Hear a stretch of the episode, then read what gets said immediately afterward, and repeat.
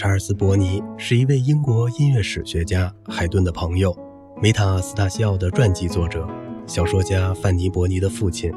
在伯尼博士的怪癖中有两种无伤大雅：第一，不停地收集上等好酒；第二，怕见风。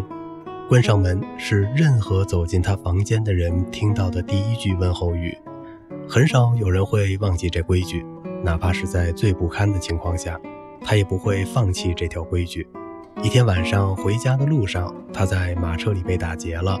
在劫匪们准备逃离的时候，他把他们叫回来，用他一向决断的语气叫道：“关上门！”